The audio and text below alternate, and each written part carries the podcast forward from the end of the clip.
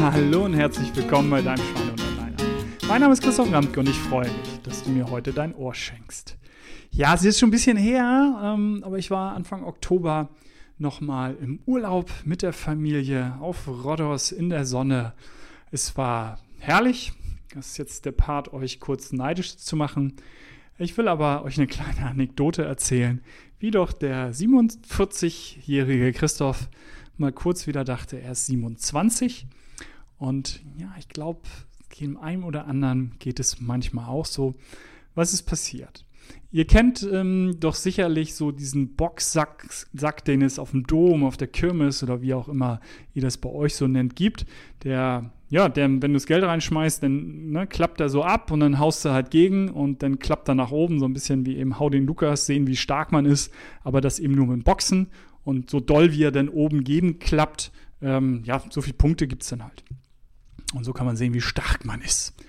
Und wir haben es gemacht halt und ich habe da hm, Geld reingeworfen, hau da ein bisschen gegen, noch ein bisschen reservierter, mach irgendeine Punktzahl, 600 irgendwas und dann kommt mein 13-jähriger Sohn. Ballert das Ding weg auf 720 und ich glaube, es geht halt bis 900 irgendwas so. Also das war schon echt auch viel. Also nicht nur im Vergleich von, von mich Schlappi so, sondern das war schon richtig, richtig viel. Naja, jetzt kann ich wohl nicht angehen, ne? mit meinem 600 irgendwas. Und dann habe ich den zweiten gemacht, schon ganz schön dolle, bin aber voll abgerutscht, ne? Voll unten abgerutscht. Das Ding ging natürlich schon nach oben, aber 300 irgendwas Punkte. Ach ja, muss ich aber richtig konzentrieren jetzt. Ne? Und dann richtig konzentriert, volle Wucht, volle Kanone, alles, was aus diesem alten Körper rauszuholen war. Und habe dann, glaube 749 oder 69. Also nicht mal ihnen Grund und Boden gehauen, aber ne, die kleine väterliche Ehre dann noch hochgehalten. Ne, so schön Testosteron geladenes ähm, ja, Säbelzahn, Tiger, Neandertaler Verhalten ähm, und habe ihn dann immerhin noch geschlagen. Und was tat mir weh? Der Ellbogen, Schulter-Nackenbereich, Muskel ist zugegangen. Über Nacht komplett zugegangen, tierisch Schmerzen gehabt und heute, fünf Tage später, immer noch unterm Schulterblatt schön so einen festen Knubbel, den der eine oder anderen auch kennt, weil das Schulterblatt da immer drauf reibt und das wirklich schwer dort hinten im Griff zu bekommen.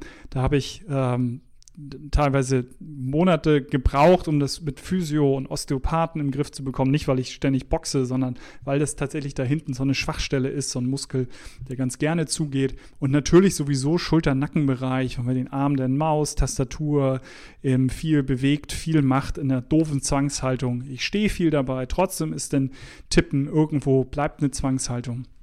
Im Übrigen versuche ich da immer mehr auch zu sprechen. Also ich versuche ähm, bei Word halt die, die Diktierfunktion halt zu nutzen, dass ich nicht ganz so viel tippen muss. Und genauso auch auf dem Handy die Diktierfunktion, dass ich halt da nicht so viel drauf rumtippe. Aber das nur so nebenbei. Also das ist eine Schwachstelle bei mir, die ich kenne, an der ich auch ähm, deutlich gearbeitet habe. Also die Folge mit meinem Physiotherapeuten oder meinen beiden, wenn ihr die ähm, erinnert, habe ich auch einen Podcast mit den beiden gemacht, die interviewt. Das war aktuell dort die Schwachstelle, die ich hatte die ich wunderbar mit dem Osteopathen jetzt, mit Physiotherapie und der Osteopathen in den Griff bekommen habe. Und ein dämlicher Schlag, wo ich alles aus meinem kaputten Körper rausholen wollte, um meinen Sohn nochmal in die Schranken zu weisen, hat halt gereicht. Ne? Und das reicht halt manchmal. Und das ist auch mh, mm, bei mir, das kennt ihr vielleicht auch, wenn ihr es denn doch habt mal ein bisschen schleifen lassen mit eurem Sport, dann wollt ihr das nächste Mal eine Schippe mehr drauflegen. Ja, das geht mir beim Training öfter so, beim Krafttraining, oder öfter ist übertrieben, aber ab und zu, dass ich dann sage, okay, na, jetzt warst du wirklich mal die seltenen Phasen, wo ich dann zwei, drei Wochen vielleicht nur einmal da war und jetzt machst du halt ein bisschen mehr beim nächsten Mal, um das aufzuholen. Das ging mit 27 hervorragend. Mit 47 kriege ich einen Hexenschuss beim Umziehen in der Umkleidekabine weil der Muskel zumacht, weil es halt zu doll ist. Und deswegen muss man eben vorsichtig rangehen. Und ja, übertragen jetzt in die, in, in meine alltägliche Welt und eure Welt. Ich erlebe es halt oft, gerade eben bei denen, die älter werden, gerade bei denen, die eigentlich recht viel machen oder früher viel gemacht haben, dass man immer so ein bisschen viel hilft viel und halt ne, versucht dann da Vollgas zu geben.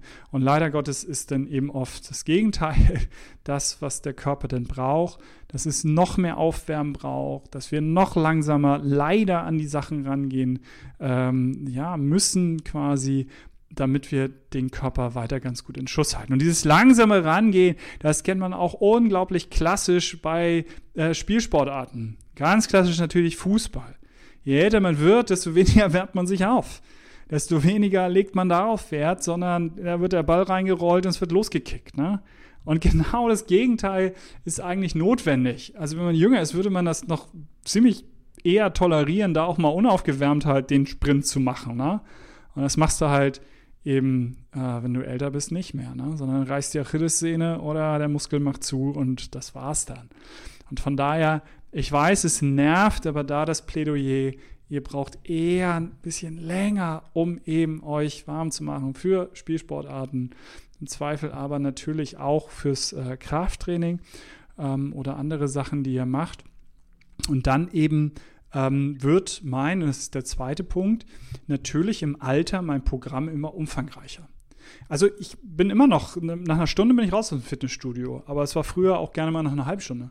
Weil ich einfach eine halbe Stunde ein bisschen mehr Power, ein bisschen schneller, ein bisschen mehr Druff halt und dann geht das schon. Und auch wirklich ging das. Also für mein Ziel, einfach den Körper einmal durch in Schuss zu halten.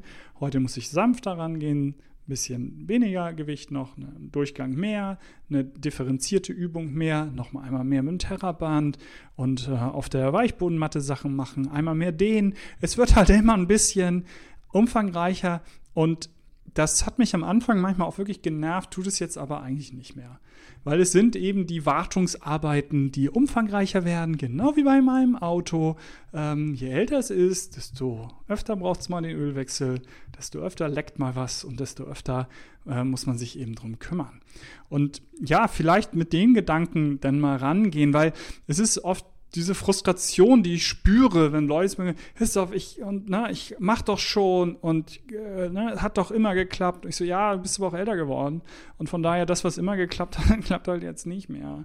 Sondern langsamer rangehen, Wartungsarbeiten werden umfangreicher und von daher ähm, ist es dann eben so, dass du leider ein bisschen mehr investieren musst, um eben auf dem gleichen Level zu sein wie vorher. Wenn du das nicht investieren willst, ist ja auch okay. Aber dann musst du dich leider nicht ärgern, dass du dieses Level nicht schaffst. Ne? Das ähm, ist dann nun mal so. Und ich rede nicht vom Level des Hochleistungssports, sondern von eben dem normalen Gesundheitssport, wo es, wie gesagt, auch dann im Zweifel ähm, etwas aufwendiger wird. Und eben auch, ja, ich immer mir Experten geholt habe. Ich immer mir Physiotherapeuten geholt habe. Ich immer auch zum Orthopäden gegangen bin. Auch bei Themen, wo ich eigentlich denke, naja, das Zeug hast du schon auch studiert und hast eigentlich einen ganz guten Einblick und hast halt eben schon eine ganze Menge ähm, Wissen, was du selber anwendest und auch noch weiter anwenden könntest. Trotzdem und vielleicht gerade deswegen hole ich mir noch Expertenmeinung von außen, weil ich weiß, wie umfangreich diese Themen sind und wie speziell da Leute wirklich, wirklich tief in Themen drin sind.